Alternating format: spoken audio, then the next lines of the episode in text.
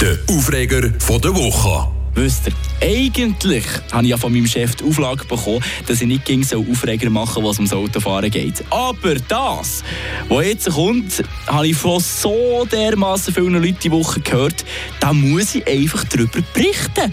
Es geht um die A12 ab Freiburg Nord bis und mit Rastplatz Filisdorf alle, die die Woche auf dieser Route unterwegs waren, haben es erlebt, die Tempolimitsbeschränkungen. Und ich bin ehrlich, ich kann sehr gut verstehen, dass das sehr viele Leute draussen nervt. Gerade wenn sie vielleicht am Morgen noch fünf Minuten später dran sind und dann müssen wir im 120er auf 80 bremsen und gefühlt ewig lang keine Aufhebung kommt, obwohl weit und breit keine Baustelle in Sicht ist. Aber hey, im Fall, ich habe mir gesagt, Jetzt nervt es dich zwar, dafür bist du in ein paar Wochen umso mehr froh, dass du wieder kannst anständig über die Autobahn drüber ohne dass sich die Steuerrad anfühlt wie ein Vibrator.